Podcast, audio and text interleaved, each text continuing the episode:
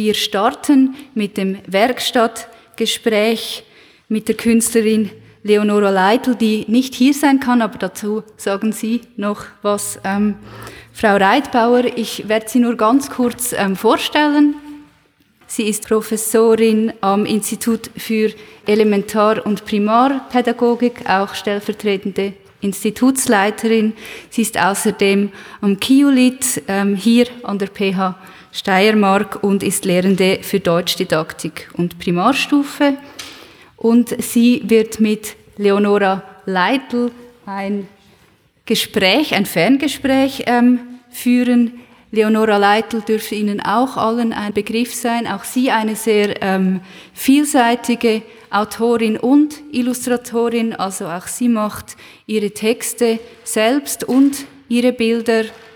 Sie hat mit ihrem ähm, ersten längeren oder umfangreicheren Kinderroman erhält Hermann war sie auf der EB Honor List ähm, 2022, hat auch den Kinder- und Jugendbuchpreis der Stadt Wien dafür erhalten und den Förderpreis für ihr bisheriges Werk, also den Outstanding Award des Bundesministeriums für Kunst und Kultur. Ebenfalls zum Thema äh, Diversität äh, passt mein persönlicher Favorit, äh, das Glück ist ein Vogel hier, geht es auch sehr darum, wie individuell, auch wie divers Wünsche, Glücksvorstellungen von Menschen sein können und natürlich auch äh, das ein bekanntes Bilderbuch von ihr, ähm, Einmal wirst du, wo es um ganz unterschiedliche Zukunftsträume und Vorstellungen gibt. Für dieses Buch hat sie auch, äh, hat sie ebenfalls den österreichischen Kinder- und Jugendbuchpreis erhalten. Ihr neuestes Werk ist, heißt ähm, Kaiserschmarrn. Mein grandioser Sommer mit Ziege. Ich weiß nicht, ob heute davon die Rede sein wird. Es ist ein äh, Kinderroman, auch natürlich ähm, illustriert, aber ich denke eher, dass das Bilderbuchwerk im Zentrum stehen wird heute und übergebe jetzt sehr gern das Wort Frau Reitbauer.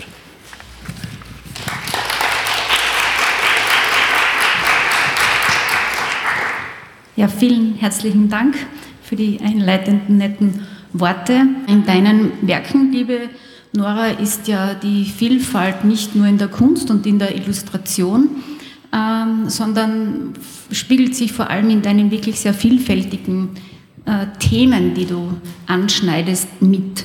Äh, wo und wie kommt es zu diesen Themen bei dir überhaupt? Ah, das ist eigentlich gar nicht so leicht zu beantworten, äh, weil also Ideen kommen ja irgendwie immer, aber man muss dann auch aussortieren und eigentlich ähm, Sachen, die, also ich bin an sehr, sehr viel Sachen interessiert und was mir am meisten interessiert und was mich über längere Zeit begeistert, das behandelt ich dann. Aber das sind immer so Phasen. Manchmal ähm, interessieren mich naturwissenschaftliche Sachen. Ähm, ja, und ich, ich merke auch, dass, dass meine Bücher mit meinen Kindern wachsen. Meine Kinder sind jetzt fast erwachsen. Und darum glaube ich, werden auch meine, meine Bücher ein bisschen für ältere Kinder. Aber immer, was mich interessiert und wo ich mich begeistert. Und was literarisch ist. Ja, wir, wir beginnen mit dem Buch Einmal wirst du. Und mhm. da ist ja der, das Wort divers so ganz im Freiraum stehend hier. Ähm, kannst du uns zu diesem Wort vielleicht äh, das ein bisschen mit deinen Augen zeigen? Ja, also das war eigentlich am Anfang gar nicht so sehr meine Absicht, dass ich jetzt ein Buch mache äh, zum Thema Diversität. Angefangen hat ja das Einmalbuch ähm, mit meiner Tochter, die zu dem Zeitpunkt, die Paula, die war noch ein bisschen jünger und die hat immer so extrem viele Fragen gestellt. Und ich habe beantwortet und teilweise beantwortet bis zur Erschöpfung. Ja, und irgendwie aus diesen Fragen ist das Buch entstanden. Und äh, das mit der Diversität, das ist dann eigentlich so passiert, weil, weil das eigentlich, ja, wahrscheinlich was, was ist, was mich selber beschäftigt. Und ich glaube auch, also ich habe wirklich sehr, sehr viel über das Thema noch gedacht und reflektiert. Und ich glaube, es ist einfach ganz wichtig, dass, dass wir in unserem Bilderbüchern eine diverse Welt zeigen. Das war einfach super, wenn das irgendwann einmal alles ganz normal war. So normal, dass man eigentlich gar nicht mehr drüber reden muss. Ja. ja das wäre ein Traum. So, so die, das Normalisierungsprinzip quasi als Maxime. Genau. So frei mhm. nach, es ist normal verschieden zu sein. Ja, das wäre wahrscheinlich genau. ein, ein, humanitärer Traum, äh, in dem wir ja. auch leben. Und ja, weg vielleicht so von diesen Stereotypien und von dieser gesellschaftlichen Ordnung, die ja auch gewachsen genau. ist. Ja, wir sehen jetzt, da, da ähm, ist es eigentlich wichtig, welche Hautfarbe genau. man hat. Genau. Äh, das ist ja eigentlich äh, extrem ernsthafte Frage. Und ähm, meine Idee bei dem Einmalbuch war, dass man immer so einen Mix macht. Man bietet das an, dass man das Ganze lustig interpretiert, aber man kann es auch ganz ernst an interpretieren. Und in dem Fall kann man immer mal diskutieren, äh, wie ist das mit der Hautfarbe? Aber es kann auch auf einer anderen Ebene besprochen werden. Hautfarbe ist nicht immer was, mit dem man geboren wird. Das kann sich auch ändern, in dem Fall nämlich lustig ändern.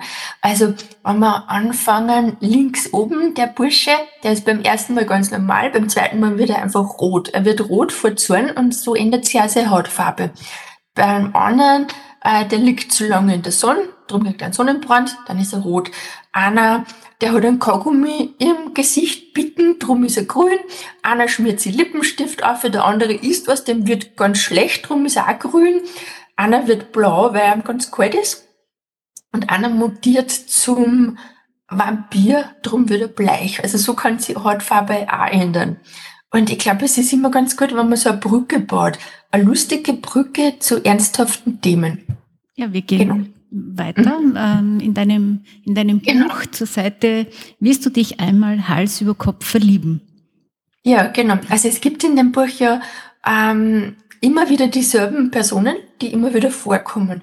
Und in dem Fall geht es ums Verlieben und da war es mir eben wirklich wichtig, dass man äh, viele verschiedene Möglichkeiten zeigt. Und das ganz Wichtige ist aber, ähm, dass man nicht wertet. Also man sieht nur, es gibt zwei Frauen, es gibt zwei Männer, es gibt zwei Katzen, zwei Teenager. Wenn man genauer schaut, dann sieht man so ein paar, die schreiben sie einen Liebesbrief. Und links oben, da ist ein älterer Mann, der hat offensichtlich irgendwas äh, verbrochen, hat irgendwie Streit mit seiner Frau, der kommt so mit Blumen daher und so mit leicht kriecherischer Haltung und sie ist nur so ein bisschen so, also die nur ein bisschen überzeugt werden, äh, dass das mit dem Entschuldigen ernst gemeint ist. Also auch das gehört zum Verlieben. Sie verlieben, sie streiten, sie wieder versöhnen. Und aber eben wichtig, dass man da die Möglichkeiten zeigt und jetzt nicht irgendwie sagt, irgendwie wertet, es ist was besser oder schlechter, sondern es gibt es einfach nur. Und da kann man dann über irrsinnig viele Sachen reden und man kann sich aber auch im Buch diese ganzen Personen suchen, weil das geht nämlich dann weiter, die kriegen dann Kinder und so weiter. Ja, also da geht es um Möglichkeiten. Ja, danke. Also auch Diversität in Dingen verlieben. Ähm, wir schauen weiter in deinem Buch. Äh, macht genau. es glücklich, viel zu besitzen? Naja, schon. Ja, oder nicht? Eigentlich schon. Es kommt nur drauf an, was. Also, diese Person macht das extrem glücklich, äh, wenn es einfach voll viele Gartenzwerge besitzt. Also, manche finden ja Gartenzwerge furchtbar, andere nicht. Aber wenn man jetzt ganz genau schaut, äh, dann kann man sehen, dass sogar diese Gartenzwerge divers sind. Die haben jetzt auch wieder ganz viele verschiedene Hautfarben. Und es gibt da sogar so einen Conchita Wurstgartenzwerg. Aber das ist was, das war mir so wichtig, dass, dass man genau schaut. Weil oft merke ich, Erwachsene, die schauen nicht genau. Kinder fällt alles auf, die sehen das dann. Und das Tolle ist, dass man dann eben auch miteinander reden muss mit dem Buch. Da kommt man gar nicht aus, weil man kann ja nicht das einfach nur anschauen und dann nichts sagen. Also da muss man miteinander reden und ich glaube, das ist auch in der Vermittlung so wichtig, in der Literaturvermittlung man schaut was an, man liest es miteinander und dann redet man drüber. Und ich glaube, das hat dann auch eine ganz andere Qualität, wie wenn man wenn einfach nur so ein Buch sagt und sagt, ja, liest das und ist eh wurscht, was du liest. Ja, wir haben äh, in, in, den vorherigen, äh, also am Vormitt, ähm, Vormittag und gestern am Nachmittag ist immer wieder die Frage aufgetaucht, ähm, ob man bewusst ähm, Menschen oder Abbildungen von, von Menschen mit anderen Hautfarben hineingibt. Wie passiert das bei dir eigentlich? Ähm, ist es ein bewusstes, bewusstes Setzen, dass du hier das so divers darstellst oder passiert das irgendwie? Also es ist schon sehr bewusst, weil ich glaube, äh, man zeichnet ja im Ende immer sich selbst und man muss da wirklich aufpassen, ähm, dass man nicht immer nur weiße Menschen wo zeichnet. Es war zum Beispiel in dem Buch, das haben wir jetzt die Abbildung nicht da, es gibt die Frage, gibt es Buben- und Mädchenfarben? Und da habe ich zum Beispiel ganz bewusst die Buben alle rosa zeichnet und die Mädchen alle blau. Und ich bin dann einfach nur so da gesessen und habe zeichnet und Radio gehört. Und dann habe ich gedacht, hallo, ich male schon wieder die Mädchen rosa an. Also man hat so, so Art Folien in sich drinnen, die man immer auch sich selber bewusst machen muss, dass man nicht immer in so ein gleiches Schema fällt. Also ich glaube, es ist sehr wichtig, dass man das bewusst anders macht. Genau, du hast in einem Vorges Vorgespräch, äh, die Gespräche, da sind ja nicht alle zufällig, man hat sich schon vorher ähm, ein bisschen miteinander auseinandergesetzt, äh, ähm, dass, das, das, dass das glaubhaft werden soll, ja, dass ja. das auch glaubhaft ist. Da kommen wir ja. zum nächsten Bild. Zum Thema Diversität, es muss echt sein. Und ich glaube, wenn, wenn, wenn das nicht echt ist, dann merkt man das. Weil ich habe auch zum, also das muss ich jetzt auch noch ganz kurz erzählen, es gibt im Internet so, so Listen. Zum Beispiel, äh, was muss in einem diversen Bilderbuch alles drinnen sein. Da stehen halt dann, ja, ein Kind im Rollstuhl, einer, der die und die Hautfarbe hat. Also unendlich lange Listen gibt's da. Und ich glaube, äh, nach so einer Liste ein Buch zu machen, das ist eben der falsche Weg. Das geht nur, wenn man wirklich auch was an sich selbst ändert und an seinem Leben ändert, dass sich dann auch das, das Werk ändert. Ich finde, es ist immer ganz wichtig, dass man ja nicht belehrend ist. Das, glaube ich, ist also einer meiner Leitsätze. Nicht belehren, sondern Sachen und Möglichkeiten aufzeigen und vielleicht Fragen stellen, die beantwortet werden können, aber nicht sagen, so, so, so muss es sein. Und da ist die Frage, ist man beliebter, wenn man dünn ist? Und das ist eigentlich eine total arge Frage, weil da steckt ja alles Mögliche dahinter, also Mobbing, Body, Bodyshaming, alles Mögliche. Und in dem Fall ist es natürlich so, dieser Drache, der hat Hunger und der will jausen. Und der wird jetzt natürlich ähm, sie nicht das dünne Knochengerüst aussuchen, sondern der wird sagen, hm, ich nehme den, wo mehr dran ist. Und dann hat sich das Blatt gewendet. Dann ist ganz klar, der, der vorher im Vorteil war, ist jetzt im Nachteil und der andere im Vorteil. Also man sieht, da kann man über die lustige Ebene eben diese Drachengeschichte durchmachen. Wir gehen im Buch noch weiter um genau. das Thema Noten. Ist es wichtig, gute Noten in der Schule zu haben? Ist ganz klar, dass das jetzt nicht so schlecht ist, aber es gibt natürlich auch größere Themen. Was ist, wenn der Klimakollaps kommt, was machen wir dann? Und jetzt der Schwenk auf 1944. Das ist ein Bild aus Held Hermann. Und also Held Hermann handelt im Jahr 1944. Und natürlich war da Schule ein ganz anderes Thema, weil da hat es in, in dem Sinn keine so, äh, keine ausgebildeten Lehrer gegeben, sondern äh, ja, das haben Nazis sein müssen. Und darum finde ich, Schule ist auch immer politisch und irgendwie sind auch meine Bücher immer politisch. Jetzt kommen wir zu einem, vielleicht zu dem ernsten ja. Teil auch und mhm. du hast das mit dem Feminismus oder feministischen hier vereint. Wir haben immer noch viel zu viel diese 50er-Jahr-Klischees in der Kinderliteratur drinnen. Also jetzt nicht so in, in der literarischen Literatur, sondern in dieser Mainstream-Literatur, die aber überall in die Kindergärten vorkommt. Und ich glaube, da ist wirklich ein ganz äh, großes, ein großer Nachholbedarf, dass man eben ja die die die also die modernere, das modernere Frauenbild in der Literatur zeigt. Wir finden in deinen Büchern so, also wenn ich das so interpretieren darf, so eine, eine lockere Inszenierung, eine, eine, eine Melange von lockerer Inszenierung und, und einer Ernsthaftigkeit, ähm, mhm. auch in Kombination miteinander. Und diese greifen dann ineinander so wie unabdingbare Paradoxien, so als Türöffner zu unterschiedlichen ja. Themen. Mhm. Und ja. so oft so überraschend leichtfüßig und aber ebenso ernst näherst du dich eben auch ganz schwierigen Themen.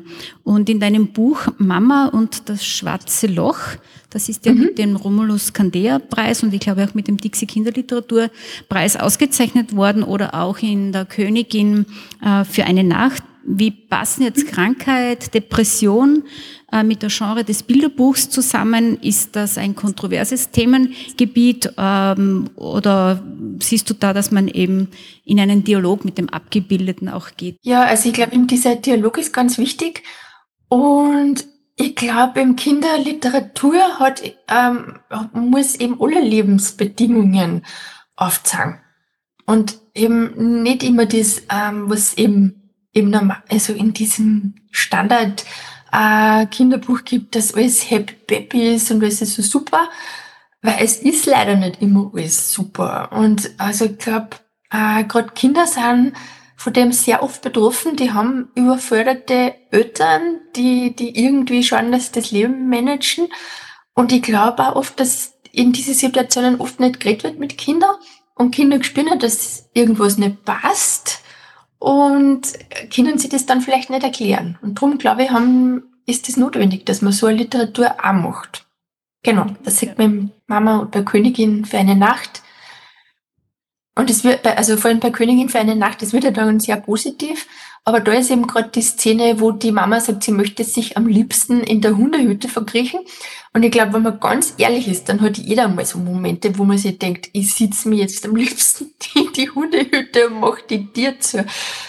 Und ja, dann geht's ja wieder. Krankheit, philosophisches, äh, geschichtliches, biografisches oder eben auch die Raffinesse im Buch vom Chrissy Krampus vielfältig jetzt an Zugängen, in denen die Rezipienten genügend Freiraum auch haben, sowohl im textilen also in mhm. diesem künstlerischen Bereich bei dir. Zum Schluss, wie stark hängt es für dich eigentlich auch davon ab, welche eigene Erfahrungen und welche Biografien man hat, wenn man deine Bücher liest?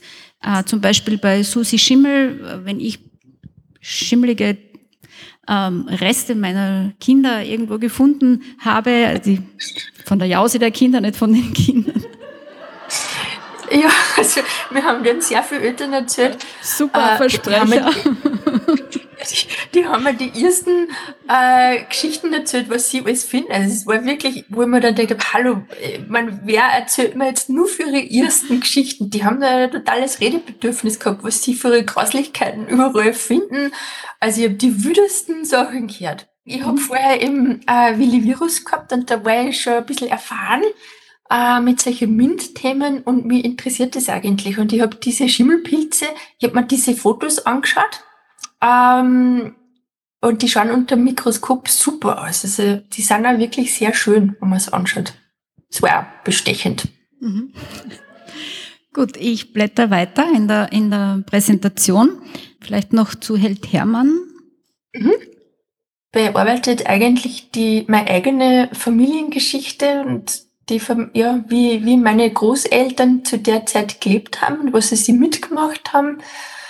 Und ich bin wahnsinnig froh, dass ich dieses Buch geschrieben habe, weil, weil ich immer denke, eben diese ganzen mutigen Menschen in Freistadt, die, die brauchen ein Denkmal. Es war, glaube ich, wirklich eine Sehnsucht da, dass man das äh, klarstellt, dass, dass diese Leute heldenhaft waren. Und das ist leider bis jetzt noch nicht, nicht so passiert. Ja, danke äh, für den Einblick auch bei Held Hermann. Ich habe ja am Anfang das ja schon gesagt, eben meine Tochter, die Paula, das ist wirklich so die Königin der Fragenstellerinnen. Also mittlerweile ist sie ja schon fast 17. Jetzt haben wir schon wirklich sehr ernste Themen. Aber sie hat mir so unendlich viele Fragen gestellt und ich habe dann das Buch gemacht davon. Und wir haben im Garten diese Gartenhütte und die ist rot, weil ähm, wir waren nämlich, bevor wir diese Gartenhütte gebaut haben, in Schweden und haben Astrid Lindgrens Geburtshaus besichtigt und ich habe mir dann gedacht, ich brauche jetzt so eine rote literarische Gartenhütte. Die haben wir dann gebaut. Also am linken Bild, das ist in echt, meine Tochter und ich. Und rechts äh, ist dann das Bild im Buch. Und wenn man genau liest, dann ist eben die Frage, wirst du immer bei mir bleiben? Und das ist eigentlich die einzige Frage, die mit Ja beantwortet ist im Buch. Und wenn man das aber, also wie ich das Buch geschrieben habe, bin ich immer davon ausgegangen, dass man als Erwachsen, also dass das Kind den Erwachsenen fragt, wirst du immer bei mir bleiben? Und Erwachsene bleiben halt leider nicht ewig bei Kindern, weil die leben halt auch nicht ewig. Also ist das eigentlich eher traurig. Und mittlerweile sind meine Kinder so groß, die sind, also sie werden 17 und 20 und es stellt sich jetzt eigentlich mir die Frage, dass ich dann sage, wirst du immer bei mir bleiben? Und es ist genauso, dass ich genauso weiß, das wird natürlich nicht so sein, weil das war ja sehr komisch. Also die werden auch irgendwann am Haus ziehen. Und es ist aber irgendwie teilweise diese selbe Traurigkeit und diese selbe Dankbarkeit, aber dass man das gehabt hat oder dass man überhaupt solche Kinder hat. Danke, liebe Nora Leitl, vor allem für diesen hoffnungsvollen Ausblick und auch die Worte und für deine großartigen Kompositionen in deinen Büchern, die, also, und die Begegnung mit deinen Bild- und Textwelten, die wirklich ähm, weit weg sind von Klischees oder irgendwelchen Zuschreibungen. Ganz liebe Grüße aus Graz nach Grammatstettel, Städten ins Müllviertel und danke, dass das so geklappt hat. Ja. Und du oh, uns einen sehr humorvollen, ein sehr humorvolles Gespräch auch mit viel Ernsthaftigkeit hier beschert hast. Danke.